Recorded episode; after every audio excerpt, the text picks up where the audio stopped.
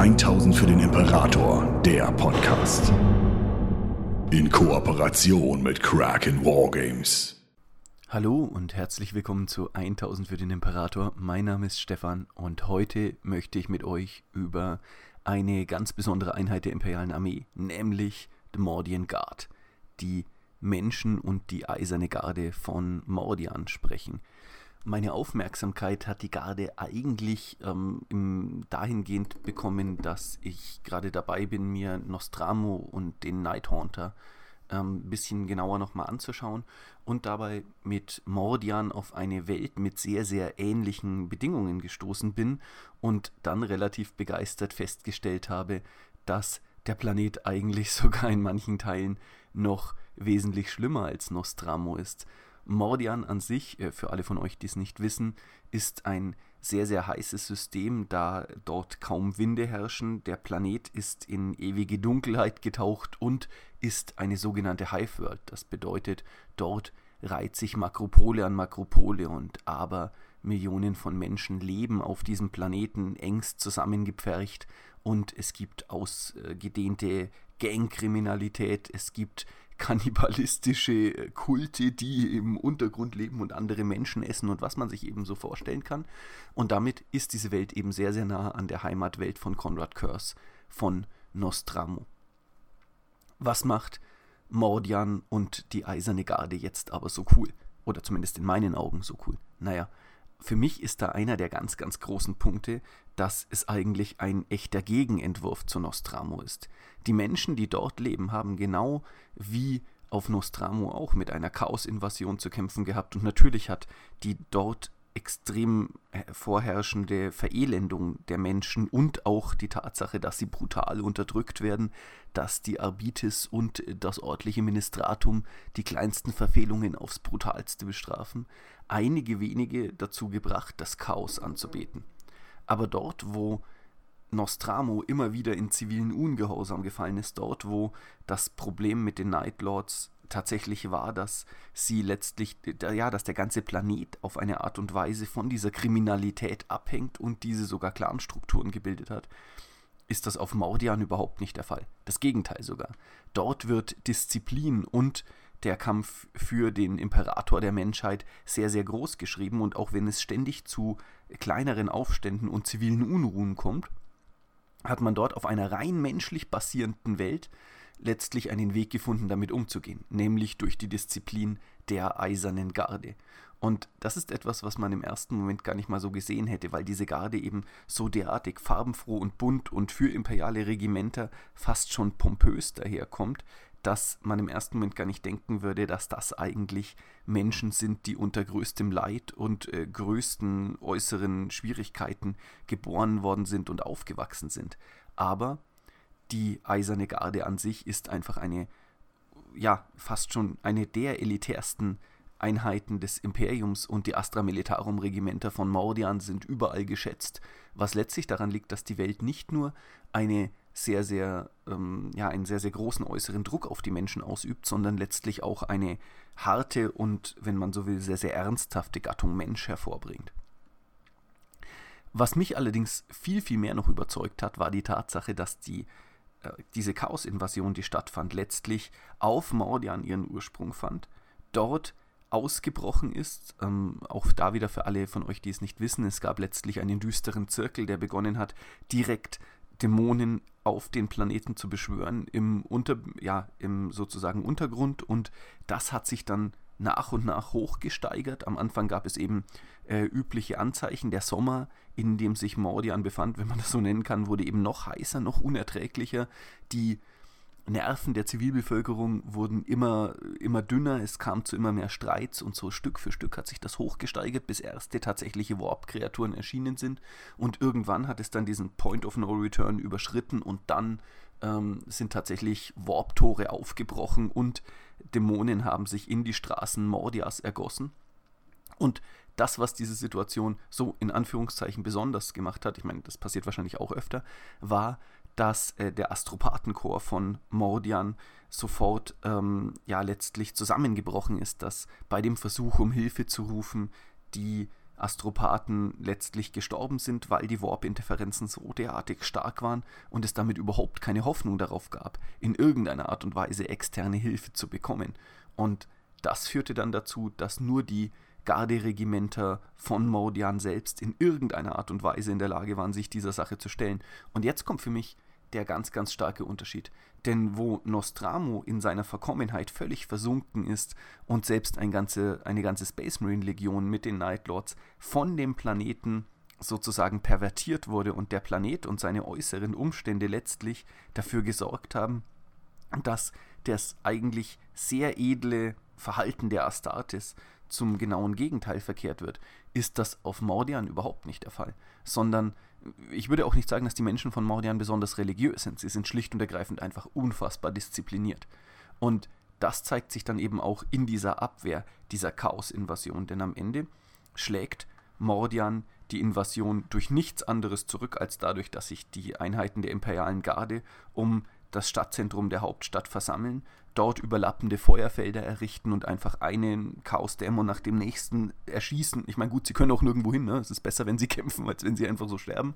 Aber nichtsdestotrotz ist es ein Zeichen dafür, dass das durchaus möglich ist. Ne? Und diese Geschichte erzählt nicht die Geschichte von irgendwie krassen genetisch veränderten Übermenschen, die gegen Chaosdämonen kämpfen, nicht von einzelnen Helden oder herausragenden Psionikern, Inquisitoren oder Adeptus Sororitas, sondern letztlich sind das einfach nur ganz normale Dudes, die halt hervorragend ausgebildet worden sind und auf dieser Welt aufgewachsen sind und sich dann dem Chaos an dieser Stelle auf eine Art und Weise stellen, wie es sonst eigentlich Aufgabe der Grey Knights wäre. Und das finde ich persönlich ja einigermaßen beeindruckend und auch spannend. In der Form hat man das auch selten mal, dass Astra Militarum Regimenter eine, ein derartiges Maß an Heroik zugeschrieben bekommen. Es ist nicht völlig ausgeschlossen, aber dass man wirklich sagt, hey Leute, diese, dieses Astra Militarum Regiment oder diese Regimenter, diese Heimatwelt hat eine Chaos-Invasion ganz alleine und ohne fremde Hilfe zurückgeschlagen, einfach indem sie so lange ausgehalten haben,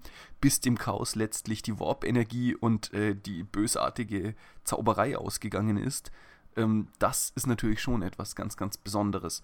Und was dann nochmal erschwerend hinzukommt und für mich persönlich ein spannender und eigentlich auch ganz, ganz großartiger Fakt ist, ist, dass Mordian damit eigentlich so in der Form ja fast schon sein eigenes Schicksal unterschrieben hat. Denn in dem Moment, in dem sich gezeigt hat, dass diese Menschen von Mordian das können und sie dazu in der Lage sind, sind plötzlich ihre Regimenter viel, viel begehrter geworden und man hat sie natürlich auch im Speziellen dafür ausgewählt, solche Dinge zu bekämpfen. Und das ist ja eigentlich das Gegenteil von dem, was man will.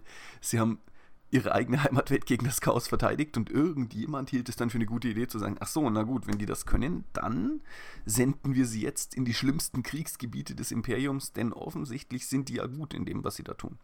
Und klar, darin liegt natürlich in der Propaganda des Imperiums eine große Ehre, aber in Wahrheit finde ich das eigentlich irgendwo ziemlich bösartig und grausam. Ja gut, okay, hm, äh, ja, wie das Imperium halt so ist. Na schön. Ähm, eine zweite Sache, die für mich Mordian nochmal cool macht, ist, dass es eigentlich auch eine Wiederholung dieser, ähm, dieses Vorfalls noch einmal gibt und dass man dann mit dem Ausbrechen des großen Rifts und des Imperiums Nihilus, also der Tatsache, dass die Kikatrix, ja, Kikatrix Maledictum sich einmal quer durch das ähm, Universum zieht.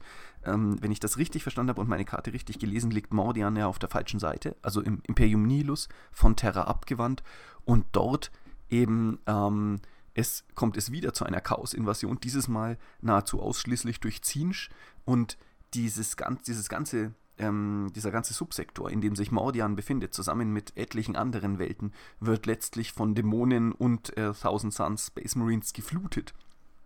Und die Menschen von Mordian, denen jetzt eigentlich noch viel, viel mehr die Hoffnungslosigkeit ihrer Lage klar sein müsste, reagieren darauf relativ entschlossen und sagen halt, na gut, alles klar, wir halten es nochmal aus, wir können das nochmal. Und sie schlagen auch eine Invasion von Zinsch, der ja theoretisch eigentlich sehr, sehr gut geeignet wäre, sie zu besiegen, denn mit dieser starken Entschlossenheit geht natürlich auch eine gewisse Anfälligkeit für Intrigen und für ähm, eingeleitetes Fehlverhalten und für Listen einher. Aber am Ende verteidigen sie Mordian so lange, ähm, wenn auch unter gigantischen Verlusten, bis eben Hilfe eintreffen kann. Und das finde ich persönlich auch nochmal eine Sache, die für mich relativ cool anzuschauen ist. Die Frage, die man sich ja jetzt dann stellen könnte, oder wenn man da etwas zynischer wäre, wäre ja, ja, okay, ähm, Stefan, das ist alles ganz, ganz toller Bolterporn und irgendwie Wish-Fulfillment und es ist schön, dass du dich da freust, dass die Mordianer da irgendwie was gerissen haben.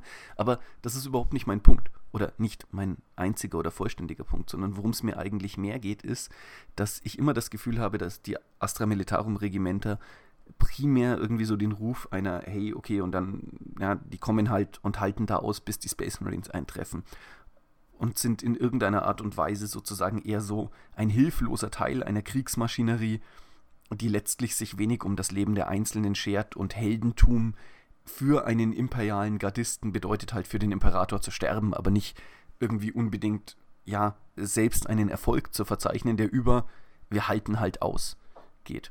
Und ich finde, diese, dieser Narrativ, diese Situation wird, wenn es um Mordian geht, vollständig gebrochen. Denn das ist überhaupt nicht der Punkt bei ihnen, sondern der Punkt ist, dass sie tatsächlich auf der einen Seite in direkten Kontrast zu den Night Lords besser als Space Marines sind. Ihr Heimatplanet hat dieselben Voraussetzungen und trotzdem schaffen sie es mit der Situation sinnvoller und irgendwo auch, nein, nicht menschlicher, aber doch irgendwie halt gewinnbringender umzugehen. Sie überleben da auf eine sinnhaftere und produktivere Art und Weise unter ähnlichen Bedingungen, die Conrad Curse und damit immerhin einen Primark gebrochen haben. Das auf der einen Seite und auf der anderen allein die Idee, dass man Mordians eiserne Garde nicht etwa deswegen ruft, weil man sagt, okay, wir brauchen jetzt einfach nur irgendwie eine Million Menschen, die wir in das Loch stopfen, während wir auf die Grey Knights warten, sondern man sagt, hey, die sind so krass, wir möchten die direkt quasi an die Front berufen, setzt sie meiner Ansicht nach mit manchen Space Marine Orden fast schon gleich auf.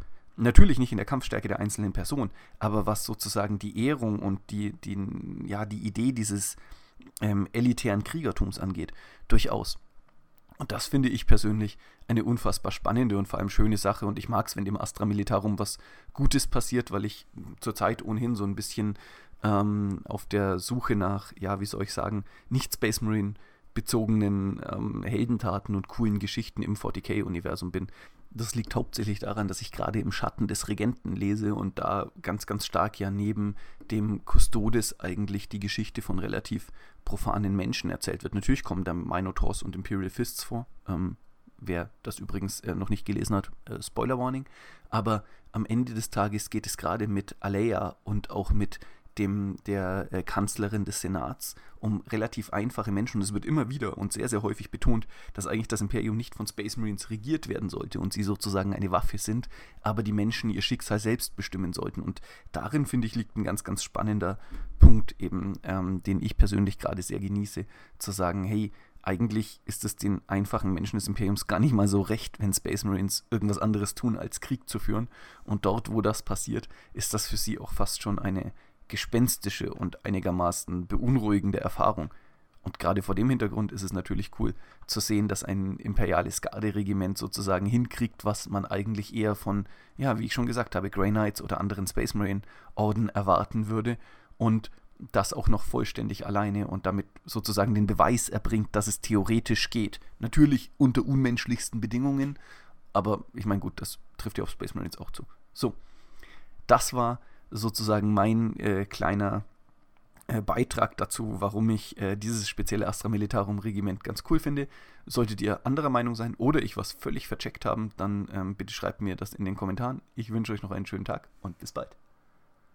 1000 für den Imperator, der Podcast. Besucht uns auf YouTube für die neuesten Beiträge, Videos und Battle Reports. 1000 für den Imperator ist ein inoffizielles Fanprojekt und wird in keiner Weise von Games Workshop unterstützt.